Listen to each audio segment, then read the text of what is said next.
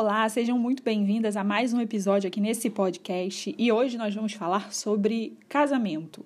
Mas não assuntos assim muito normais de se ouvir sobre casamento, mas sobre assuntos mais delicados. Para quem não sabe, eu me chamo Larissa Veloso e eu tenho um perfil no Instagram que leva o meu nome, Larissa A Veloso, e toda semana eu dedico para falar sobre um tema e o tema dessa semana foi casamento. E quando chega no sábado, eu venho aqui para tentar esmiuçar um pouco mais o assunto, tentar, né, falar e não somente escrever, porque lá no feed eu acabo compartilhando, né, de forma escrita e aqui eu consigo tratar melhor aquilo que eu gostaria, o que, que eu consegui, o que, que eu queria transmitir através dos posts, através da, daquela semana, né? Eu, antes de começar a falar sobre esse assunto, eu tinha criado uma caixinha de pergunta domingo passado pedindo para que as meninas aí começassem a mandar problemas, né, situações, dificuldades que elas estivessem enfrentando no casamento delas, e eu ia trabalhar isso durante a semana com posts, né, fazendo dessas dificuldades, dessa necessidade delas, desses problemas delas, criando conteúdos para ajudar e abençoar a vida delas no casamento delas. E aí, numa dessas perguntinhas que eu recebi, não era pergunta, não era nenhum problema, não era nada, mas era a palavra pornografia. E eu, para ser sincera, na hora achei melhor não trabalhar esse assunto, porque é, eu não queria muito levar para esse lado. Na verdade, a minha intenção mesmo era focar mais nessas questões de brigas, de mudança de atitude, mudança de hábito, mudança de comportamento. Mas eu decidi vir aqui de forma falada tratar isso, porque, assim, muitas mulheres estão passando por isso de forma silenciosa, meio que abafando, meio que não tendo para quem compartilhar esse tipo de situação. Essa é uma realidade muito comum em muitas casas, em muitas famílias brasileiras. Eu falei para vocês durante vários posts que eu fiz aí durante a semana que eu pesquisei causas de divórcio e vi que algumas causas, né, foi falta de confidencialidade, outro, outro motivo de divórcio é a falta de liberdade, mas também um dos principais motivos de divórcio no Brasil são os vícios, né, o vício de cigarro, o vício de bebida, você ter um marido viciado em alguma coisa é algo muito complexo, é algo muito difícil, é um fardo muito pesado para se carregar e isso tem feito com que muitos casais é, se divorciem, se separem, porque tá puxado para um monte de gente. E aí eu pensei em criar esse podcast hoje, esse episódio, né, nesse podcast, justamente. É, e se isso acontecesse no meu casamento, né? Se, se isso viesse a acontecer, qual seria a minha atitude? Não que a minha atitude seja a correta e a verdade absoluta, mas como eu reagiria se eu soubesse que meu marido está viciado em pornografia, se eu soubesse, se eu, se eu visse isso. Então vamos lá. Parando para pensar da forma como eu penso, né? É, eu não aceitaria. Se eu descobrisse que meu marido tem um vício em pornografia, eu não seria omissa a isso, eu me manifestaria e eu reivindicaria a cura dele. Mas eu entenderia que, assim como um vício, isso é um problema a ser tratado. Eu não veria da forma, sei lá, tipo, como muitas mulheres veem, né? Como safadeza, é, ah, mulherengo, né? Eu não, não tentaria ver por esse lado, eu tentaria ver o meu marido com uma dificuldade psicológica que precisaria ser tratada. Porque entenda, se seu marido chegou num ponto de ser viciado em pornografia, houve uma história para que isso acontecesse, para que estivesse desse jeito. Houve uma raiz, né? Eu acredito muito no mundo espiritual, eu acredito que existe uma raiz espiritual, algo que às vezes involuntariamente, sem ele perceber, ele foi levado, ele foi conduzido a ponto de ser preso por isso. Hoje em dia a gente vive num mundo em que isso é completamente acessível. Se antigamente já era comum casais sofrerem com esse tipo de problema, imagine hoje, né, que está aí na palma da sua mão, de graça às vezes, né, porque antes você tinha que ir numa banca comprar uma revista, né, de mulher pelada, essas coisas assim. Hoje em dia, o negócio tá fácil, você abre ali, papum, apareceu para você. No YouTube existem várias indecências, no Instagram, enfim, todos os lugares, todas essas redes sociais são tomadas por esse tipo de conteúdo e muitas pessoas consomem isso mais do que você imagina, tá? E isso não é só no mundo, é na igreja igreja também, a gente encontra muitos problemas. Enfim, eu sabendo que meu marido tem esse problema, eu manifestaria. Eu diria que juntos a gente ia procurar a cura dele. Sim, eu teria que botar ele numa terapia, eu teria que começar a sondar, procuraria ajuda dos meus pastores, dos meus líderes espirituais, dos meus pais espirituais. A gente trataria isso, a gente sondaria isso, sabe? Porém, se o meu marido ainda não quisesse, nem não quisesse mudar, se meu marido é, não, não tomasse nenhum tipo de atitude assim, não, eu quero mudar, eu quero largar isso, eu quero realmente me ver livre disso, se eu não visse isso no meu marido, ah, tudo bem, você tem esse problema, você tem esse vício, estou aqui para ajudar, vamos, vou dar a mão para ele, vou correr atrás do prejuízo junto com ele, vou encarar o problema como se fosse meu e vendo como um problema mesmo real, assim como se eu descobrisse que ele estava com câncer, com algum outro problema em algum outro órgão, eu ia encarar como um problema, ia procurar ajuda, porém, se ele não quisesse ser ajudado, se ele não quisesse ser curado nisso, se eu visse, não visse avanço e visse problema de caráter nele, né, mentindo para mim, não me respeitando, né, depois de um tempo já procurando ajuda, aí eu pensaria sim em talvez acabar com isso, porque biblicamente a gente sabe que tem respaldo, né? A Bíblia ela nos respalda de que uma das únicas causas que poderia ter divórcio era justamente o adultério, né, a traição. É claro que a palavra fala que Deus ele não gosta do divórcio e ele vai sempre preferir restauração. Porém, existem pessoas que não querem ser restauradas né? Existem pessoas que, por mais que a gente tente, por mais que a gente passe anos tentando mudar aquela pessoa, existem pessoas que não querem. Sim, gente, a gente vai encontrar pessoas que não querem. E a gente pode orar, a gente pode se quebrantar diante do Senhor, a gente pode fazer o escarcel que for e a pessoa não muda. E aí eu não acho é, correto você conviver com uma pessoa durante muito tempo essa vida miserável, né? É, tudo bem, a gente casa, a gente, a gente pode encarar os problemas do nosso marido, às vezes seu marido tem alguns problemas muito bobinhos que te incomodam e você não aguenta mais, às vezes você não ama mais a vida dele. Para isso tudo eu creio que há jeito e para isso tudo realmente a gente não vê na Bíblia respaldo para que ah, eu vou me divorciar do meu marido porque ele peida muito. Entendeu?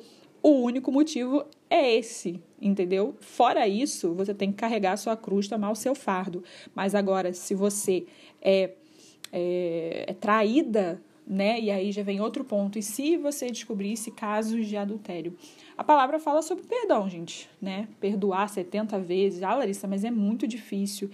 E aí é que tá. É muito difícil, assim como a questão da pornografia. É muito difícil perdoar o meu marido. Porque é, adultério, pornografia, né? Tudo é traição, né? Vamos é, pornografia, como eu disse para vocês, é traição. Então, eu ia tentar, sim, procurar é, me curar, porque isso realmente geraria algo é, grande dentro de mim, me geraria uma ferida emocional que eu precisaria curar, eu precisaria tratar.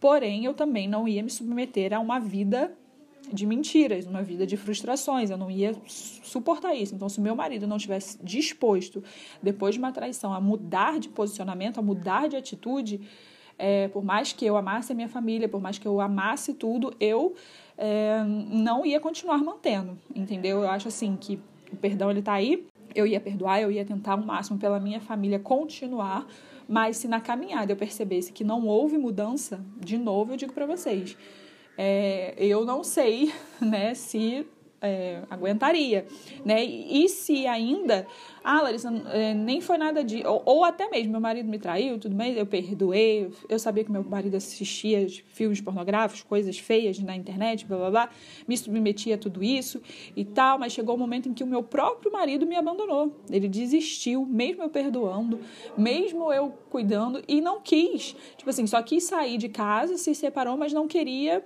legalmente assinar os documentos, porque isso acontece muito, gente, muito. Do marido simplesmente abandonar a mulher dentro de casa. Não, você tem que separar, separar, separar mesmo.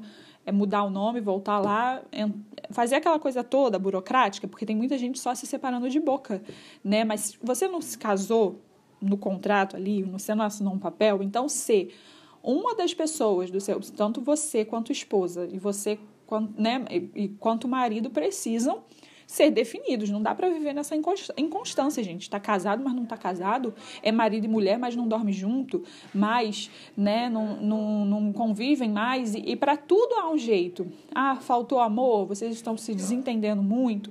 Isso tudo tem jeito. Porém, quando uma pessoa não quer mudança, né, não quer mudança, aí realmente fica complicado, principalmente nesse caso que tem respaldo bíblico para gente dar um basta, para gente realmente se divorciar. E, e é isso, né? É, e, é, e é aquilo, se divorciar e tentar viver uma vida é, não, não só, né, não que você não tenha direito, mas a, a verdade é que você vai precisar se curar e se tratar para que se você quiser se envolver em qualquer outro relacionamento futuramente, você esteja com condições, né, até mesmo de escolher uma pessoa boa, uma pessoa com caráter bom, porque existem, tá, gente? Não é que ah, é todo mundo assim. Não, existem homens bons, existem mulheres boas. Eu acredito na família, eu acredito que existem famílias puras, eu acredito que existem famílias livres de tudo isso, mas também não acredito em família perfeita, que não tenha problema nenhum. Aqui em casa, por exemplo, ah, a gente já passou por algumas dificuldades, algumas situações em que chegou num limite e a gente precisou ir um pouco mais além, perdoar, ajudar, é, porque estava difícil demais? Sim, né? É, não, não, não pense que por aqui, desse lado de cá, tá tudo perfeito, mas já tiveram momentos, dificuldades em que a gente teve que colocar um na frente do outro e perguntar, e aí, o que, que a gente vai fazer para mudar? Porque tá difícil, desse jeito, desse jeito não tá dando para continuar, desse jeito não vai dar mais para continuar. Vai mudar? Vamos mudar? Juntos, beleza? Então vamos mudar e vamos lá, de mãos dadas, fazer o melhor pelo nosso casamento. Então eu acho assim que esse é o meu posicionamento. Eu não fiz nenhum tipo de pesquisa científica para dizer para você como que você poderia é, lidar aí com um caso disso. Eu tomaria esse tipo de atitude, eu faria desse jeito, sempre o quê? Preferindo o perdão. Depois do perdão vinha a transformação minha e do meu marido, porque tanto ele quanto eu precisaríamos de cura, né? Eu nas minhas áreas de autoestima emocionais, né, no trauma, na questão da falta de confiança que eu teria nele, ele na questão toda de vícios, né, de mesmo tendo feito um monte de besteira com ela, mas não quer legalmente se separar. E aí, mais uma vez, eu digo que desse vício mesmo, né, porque assim, ah, ser mulherengo, ser mulherengo não é algo assim, ah, de uma pessoa de mau caráter. É uma, é uma pessoa de mau caráter, mas esse mau caráter começou por quê? Esse caráter foi desviado por quê? Existe uma raiz. Qual é a história do seu marido? Procura saber isso, procura se informar sobre isso, procura cura, procura fazer terapia de casais antes de tomar uma decisão muito drástica procura, porque assim, eu não vou aqui ah, abrir a minha vida, mas a gente já passou por situações em que a gente precisou sentar e conversar e, e buscar cura em, certos, em certas situações, até mesmo de caráter nossos, tanto meu quanto dele. E se a gente não tomasse essa atitude, talvez o nosso casamento já teria terminado. Então, eu sempre vou fazer o quê? Vou é, escolher perdoar, vou escolher restauração, transformação e apagar aquilo que aconteceu, né? O que aconteceu foi perdoado, perdoamos, prossigamos agora e caminhamos, porque é aquilo que eu falei. Ah, que bom seria que toda a família fosse perfeita e não encontrasse esses espinhos no meio do caminho. Mas uma família perfeita é uma família que passa por um turbilhão de coisas, mas mesmo assim continua firme, consolidada, um casal perfeito é aquele casal. Sim, melhor seria que não tivesse acontecido nada disso, que o casamento de vocês não fosse manchado, que não fosse sujo, mas não foi como você idealizou, não foi como você planejou. Deus está aqui para restaurar todas as coisas e fazer todas as coisas novas na sua vida. E aquilo que aparentemente parecia não ter mais jeito, pode ter jeito sim. E cá para nós, que tipo de vida também você vai fazer, vai viver solteira, agora, divorciada, né, com a sua família completamente. É, talvez você tenha filhos pequenos. O que vai ser dos seus filhos? Porque isso tudo também vai gerar uma marca e a gente precisa parar e pensar nisso. Se você é uma pessoa que tem filhos, né, principalmente filhos pequenos, isso vai acarretar uma série de problemas na vida dos seus filhos. Você não pode só pensar em você nesse momento. Eu sei que você é a pessoa mais ferida, talvez nesse caso de vício, né? Se seu marido realmente tem vício em pornografia, se realmente seu marido te traiu, a pessoa que mais está sofrendo no ego, no orgulho, é você. Sabe? Num, se você e seu marido estiverem dispostos a procurar ajuda e se tratarem, vai ter cura. Eu digo por mim, porém você tem que pensar também nos seus filhos. O que seria dos seus filhos se, se tornasse um escândalo? Como que os seus filhos reagiriam a isso, entendeu? Principalmente sendo filhos pequenos, tá, gente? É, são coisas que precisam ser levadas muito em consideração. Eu vejo muitos casais, muitas mulheres tomando decisões drásticas, né? Homens também, né?